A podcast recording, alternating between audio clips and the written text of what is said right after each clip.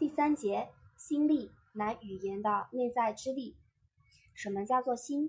这个心所指的并不是心脏这个脏器，而是像佛教文化当中指的心，它是当下支配你行为的一种心念，是在瞬间产生的一种心理趋向，是分分秒秒都在涌现的念头，是用理性无法抑制的一种意念。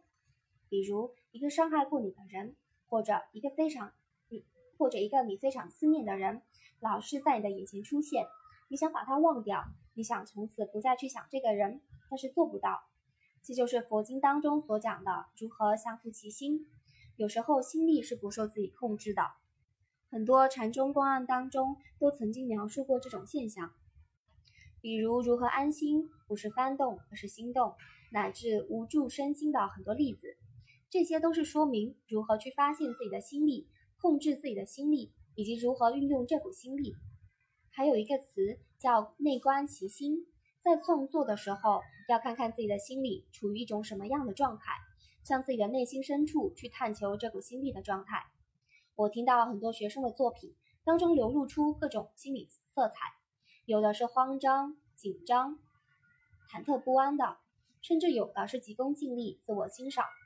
充满杂念的，在这样一种心理状态下，怎么可能深入到作品本身当中呢？怎么可能以自己的内心之力去诠释作品的内在之力呢？无论是书面书面文字还是有声语言，它们的背后都有一股力量。从戏剧的角度来说，就是潜台词；从广播的角度来说，就是内在语。它的内在行动性是非常强烈而冲动的。作为一个声音者，如果只是用声音表达了字面的意义，而没有完成文字以及声音的内在行动性的话，我们听到的就是苍白无力、缺乏表现力的表达。我们都说言为心声，无论这个言是文字的语言还是声音语言，它都应该是你心灵的反射，是你心理活动、情绪变化的产物。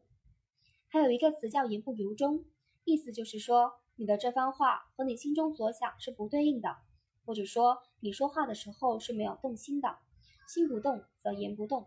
这样的话一出口，一个健全的人完全可以判断出你此番话的言不由衷。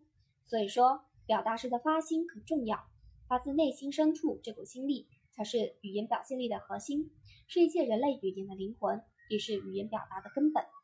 一些人觉得自己的语言表现力不够，就在声线上、口齿上、语势上，甚至处理上大下功夫，结果却事倍功半，不但没有帮到自己的语言表现力。反而增加了一大堆的毛病，水声音更加僵化，表达更加外在，处理得更加做作，还形成了很多模式化的语言套路，以为这样就更专业、更唬人了。其实是让嘴更不对着心了，离你的心越来越远了。我一直在说，技巧只是一个工具，它存在的意义就是能够帮助到你，能够实现你的愿望。语言技巧就像小鸟身上的翅膀，能够让它飞上蓝天。亦可穿行于枝头，这对翅膀一定是长在它自己身上的，而不是拖着两扇像飞机一样大的翅膀，却无法和小鸟的身体对接。这样的工具对于小鸟来说，只会变成一种负担，不但不能让它高飞，反而会拖累的小鸟寸步难行。别人看到的只是两张巨大的翅膀，几乎看不到小鸟的存在。技巧一定像工具一样，要适当，要适用，更要适合自己。不是越大越好，越多越好。小鸟就拥有小鸟的翅膀，鹰的翅膀未必合适，飞机翅膀就更不合适了。如果一只小鸟非要选择一双飞机翅膀，其结果是它根本没有力量去扇动这样大的一双翅膀，只能高空坠地。那么这个时候，这只小鸟就要反思，究竟是翅膀更重要，还是飞行技能更重要？其实，不如选择一对小小的、适合自己的翅膀。可以把它运用得得心应手，游刃有余。它可以带着小鸟去任何想去的地方，在它的帮助下，小鸟可以完成各种高难度的动作，到达一个阳光充沛、食物充足的海湾。这样一对能帮到小鸟随心而动的工具，才能叫做翅膀。作为一个声音者，亦是如此。如果我们把心思、精力完全放在声音技巧处理上，而背离了文字当中的内在行动，对文字和声音背后的这股力量完全无所察觉，浑然不知，而且不懂得心内求法，不懂得向自己的内心深处去探究它的存在，不在心理上下功夫，而只学会了一大堆的语言技巧，使原本鲜活灵动的语言变得僵化死板，那又怎么可能拥有语言上的真正表现力呢？有一位我非常敬佩的前辈，著名的配音演员，大电影《大决战》的配音总导演，八一电影制片厂《军教片》的著名配音员吴俊全先生，他曾说过这样一段话：一个好的配音演员，不是用嗓子去诠释作品和塑造人物的，而是用他的心灵。这句话一直影响着我，后来在我的人物配音当中也印证了这句话。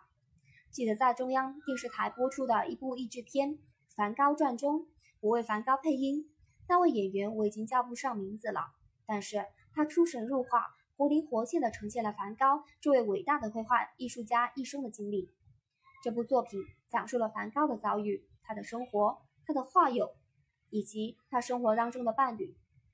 这位演员在片中的表演已经完完全全做到了我是，我为他在片中的表演所折服，在配音的同时，也是在欣赏。也是在学习，我仿佛也是被他的表演带入了这个角色当中。我记得当时在录音棚里，有一位配音员说梵高就是疯子的时候，我几乎和这个配音演员急了。我就像维护自己的尊严一样反驳他，用了很大的声音。我说：“你懂梵高吗？你知道梵高是怎么样的一个人吗？你知道他为什么会这样吗？他怎么是个疯子了？”在我看来，他是一位多么单纯而可爱的艺术家。他生前并不被人看重和认可，他也并不在乎别人的看法。他一直是以自己独有的方式用生命去作画的艺术大师。他是用自己的肉眼看着太阳去描绘太阳的人。